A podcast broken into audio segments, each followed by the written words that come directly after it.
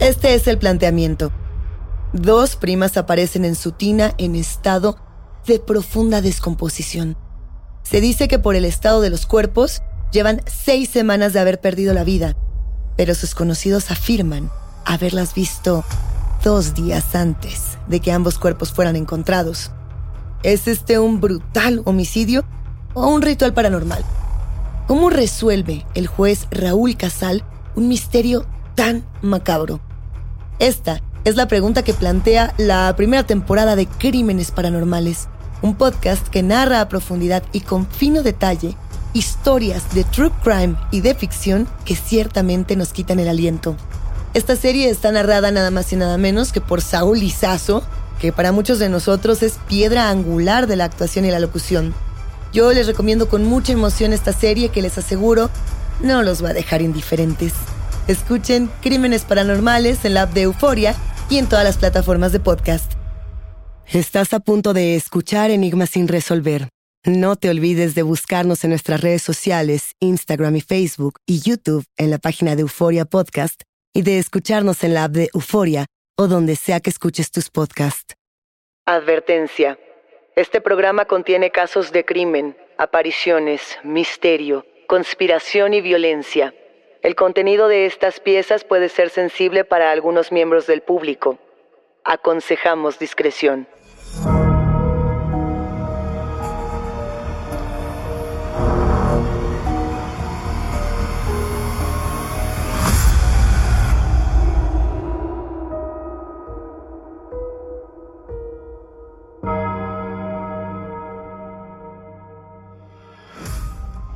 Es de mañana.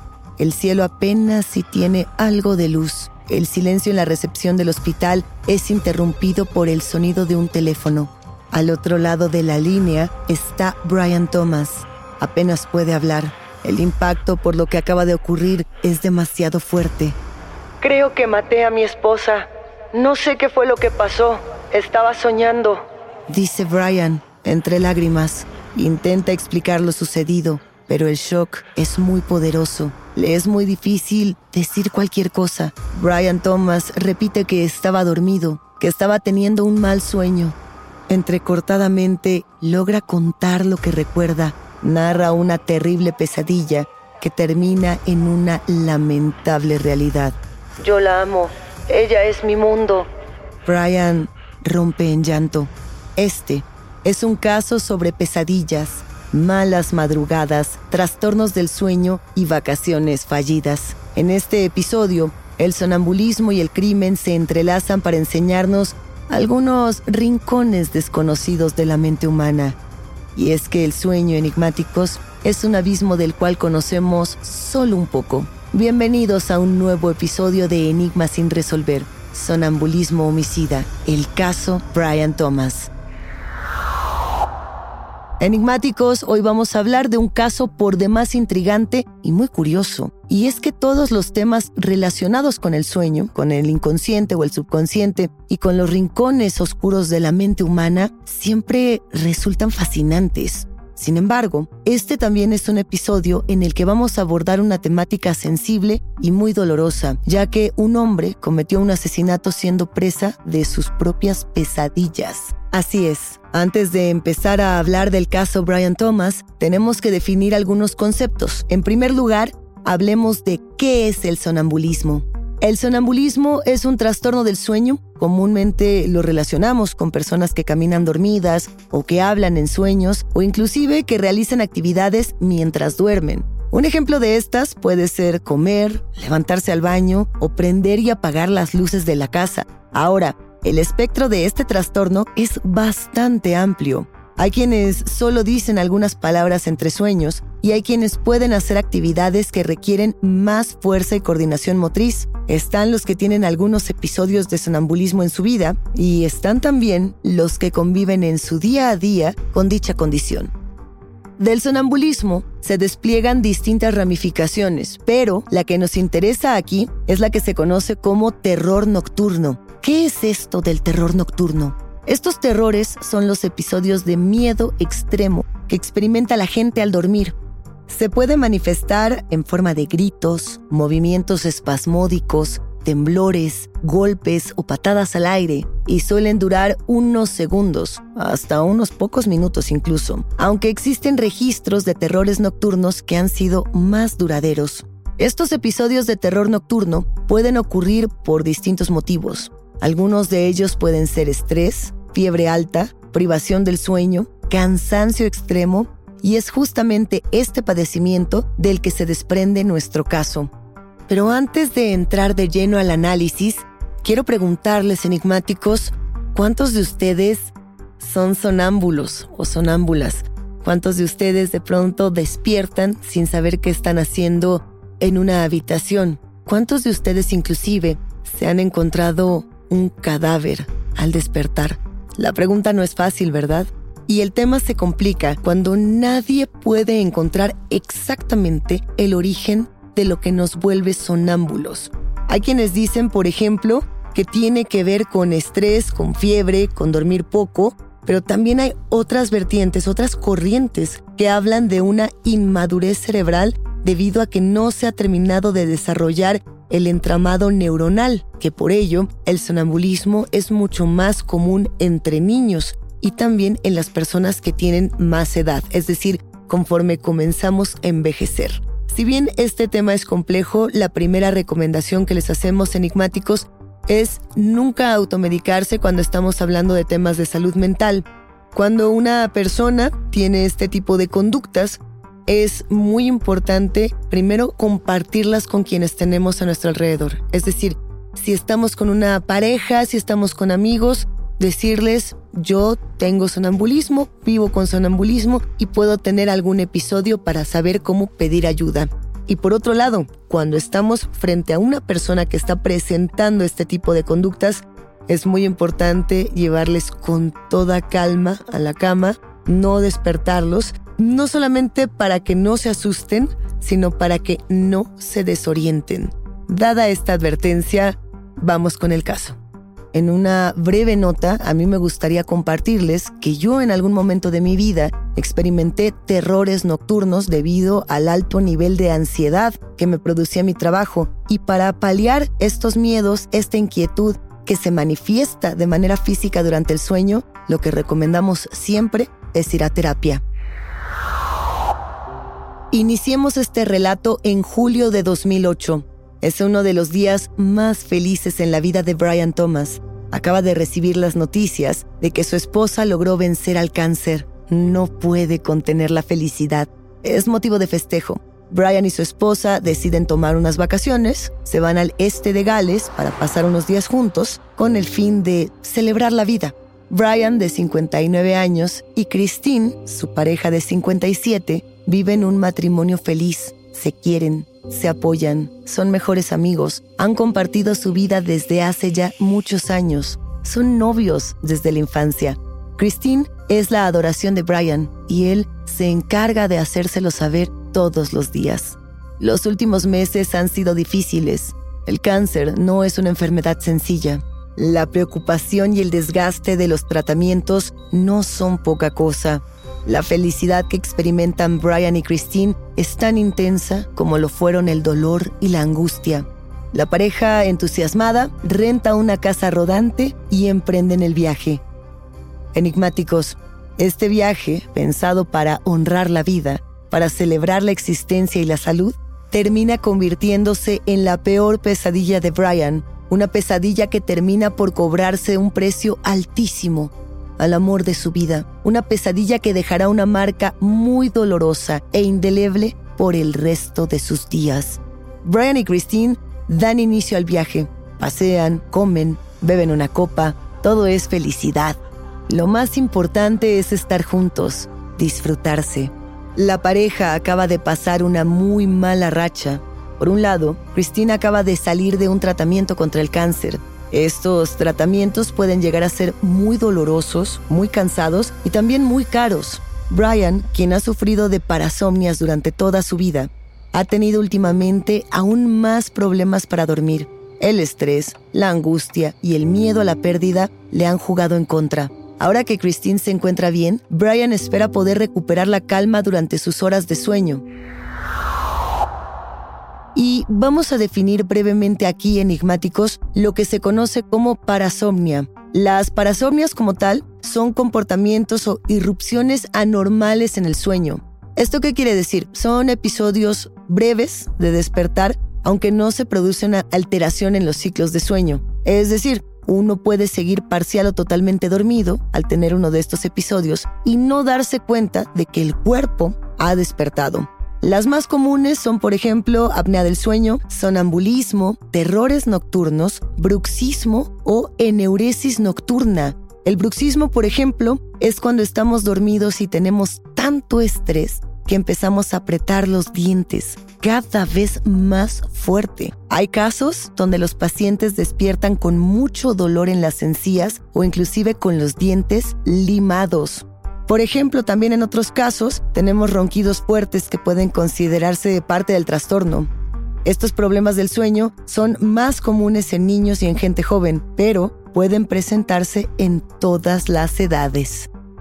El matrimonio tiene dos hijas que pueden confirmar que en más de una ocasión han sorprendido a su padre actuando de manera muy extraña en episodios de sonambulismo.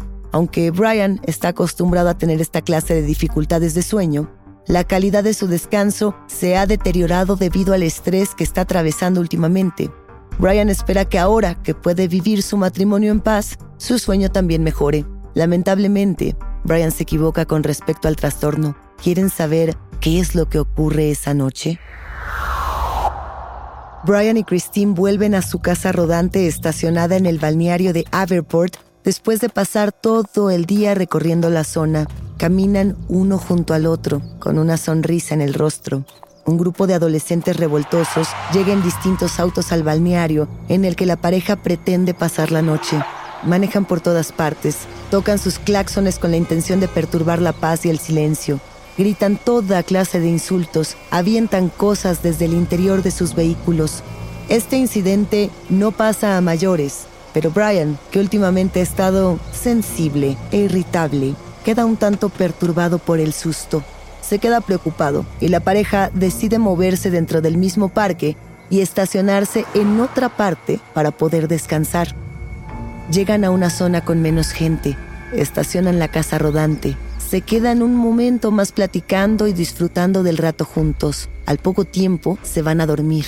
Ambos cierran los ojos y se sumergen en un sueño profundo y relajante.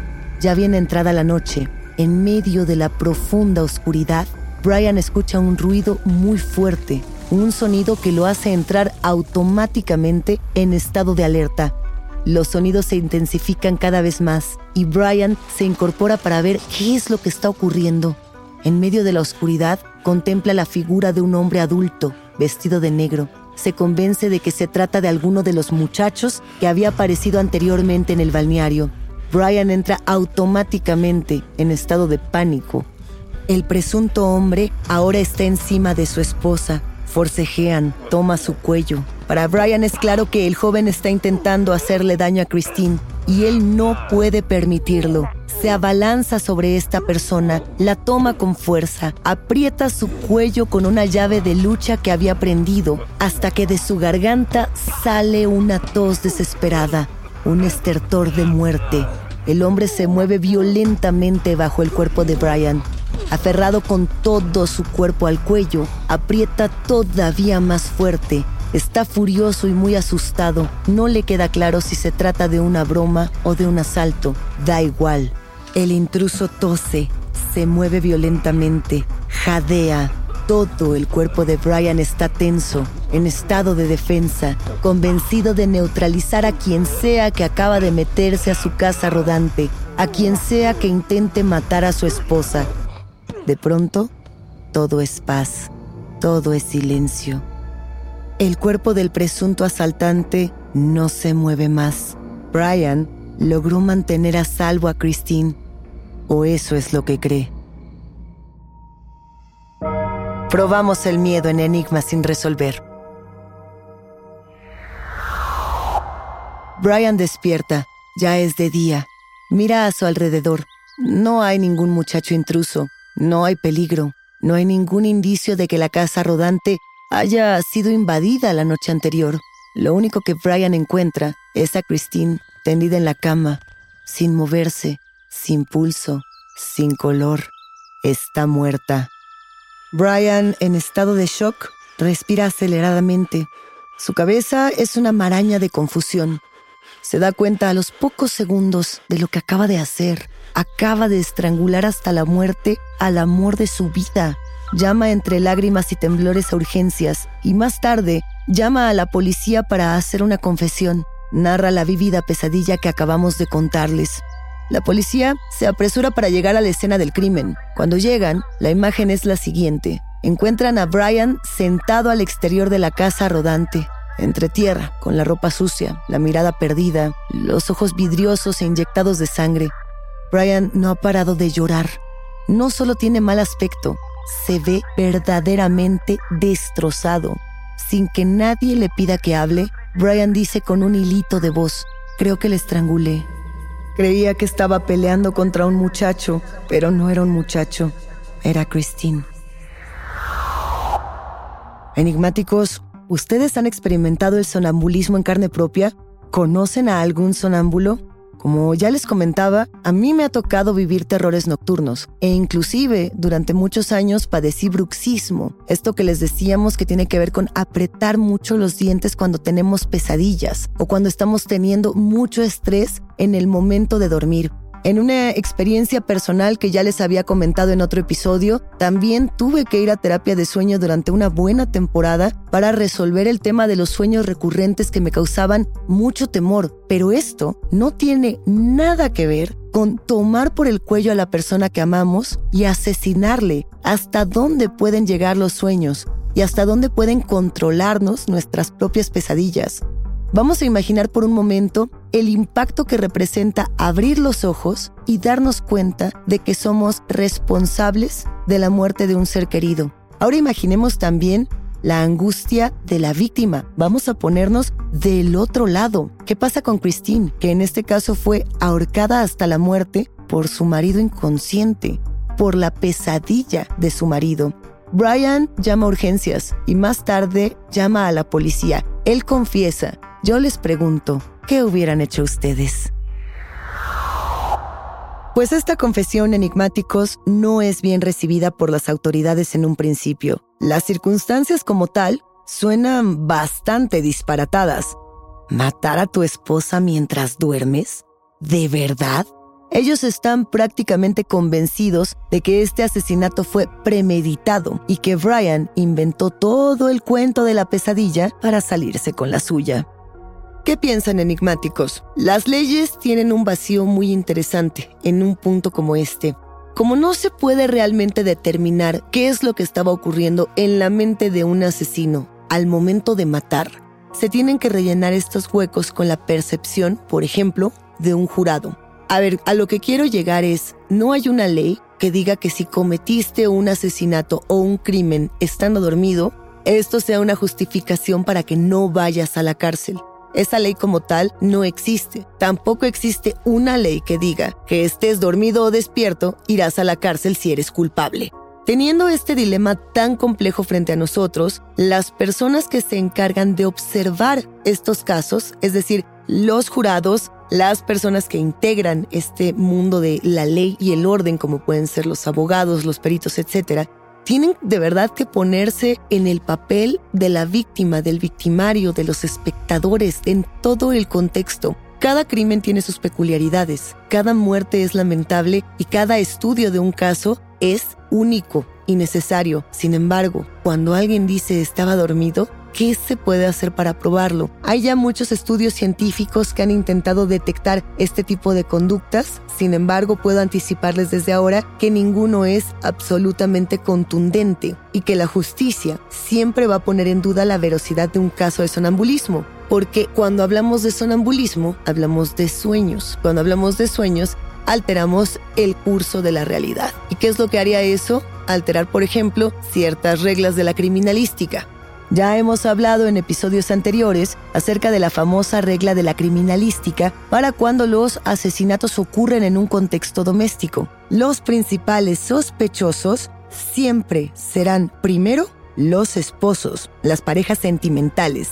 Sabiendo esta regla de oro, es natural y hasta cierto punto podría considerarse una cuestión de protocolo que las sospechas y toda la investigación golpea a Brian en un primer momento, sobre todo con una confesión tan poco común como la que él ha hecho. Sin embargo, Brian dice y reitera que el sonambulismo lo ha acompañado en su vida durante ya mucho tiempo es él quien dice que seguramente esto le ocurrió teniendo uno de estos episodios, ya que de otra forma, él jamás sería capaz ni querría bajo ninguna circunstancia hacerle daño a su esposa.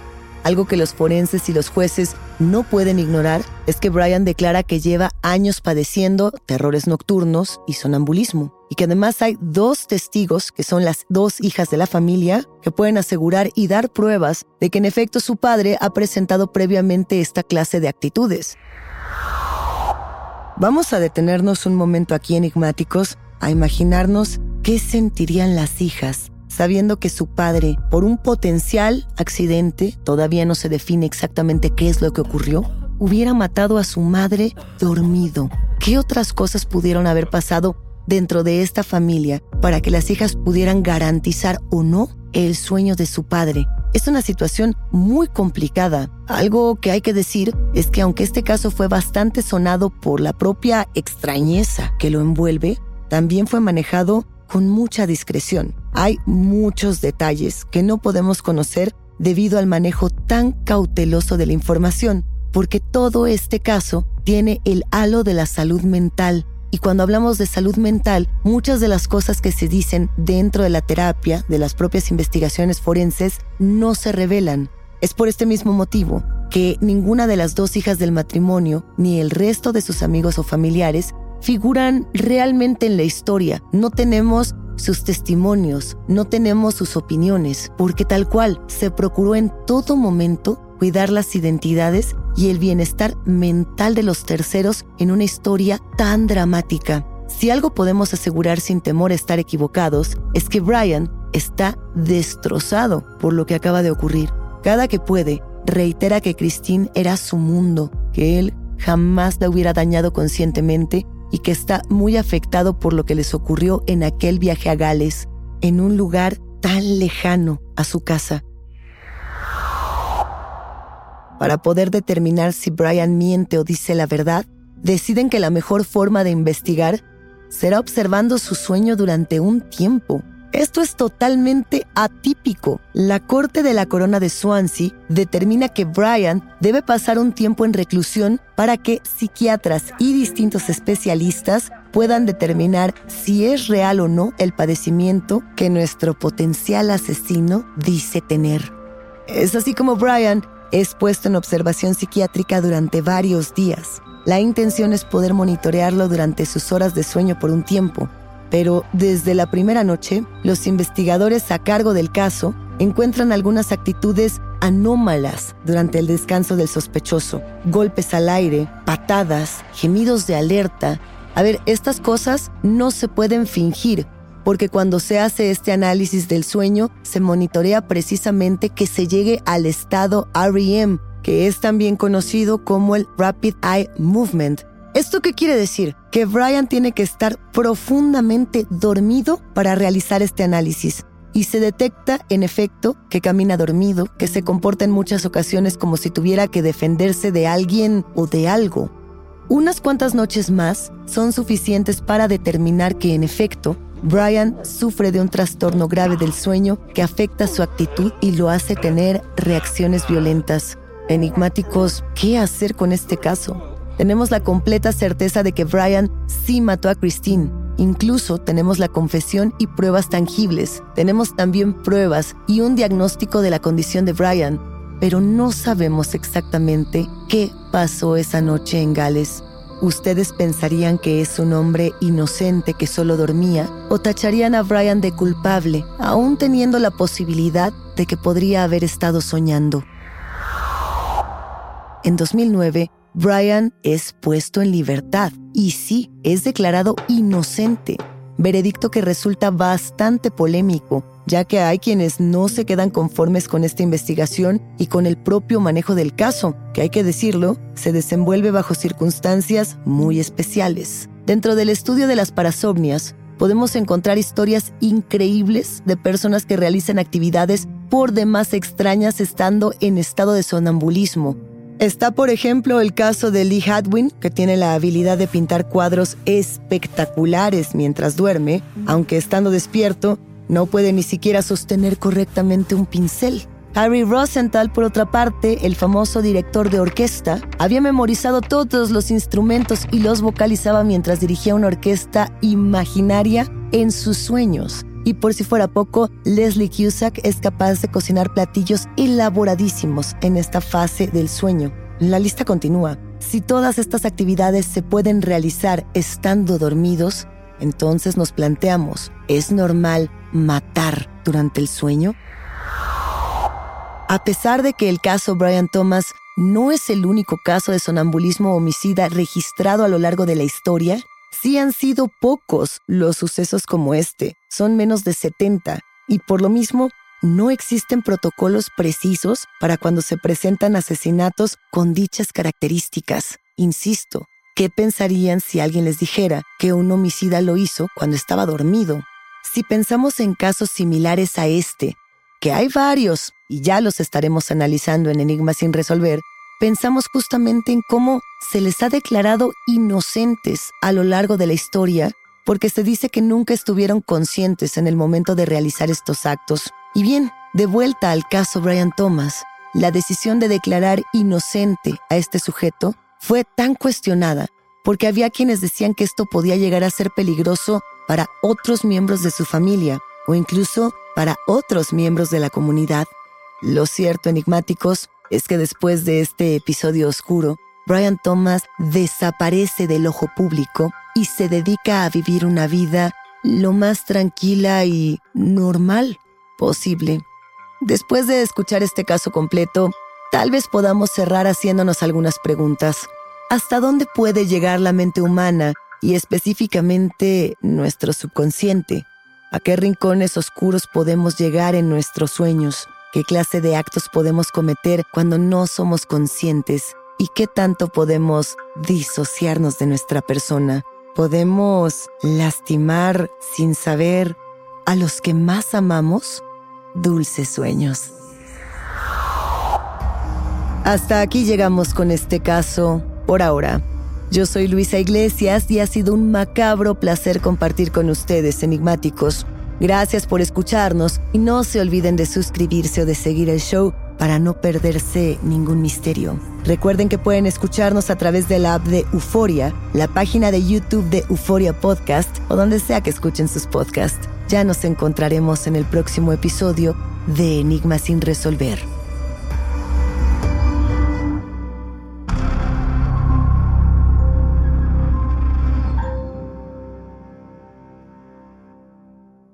Esta es una historia real.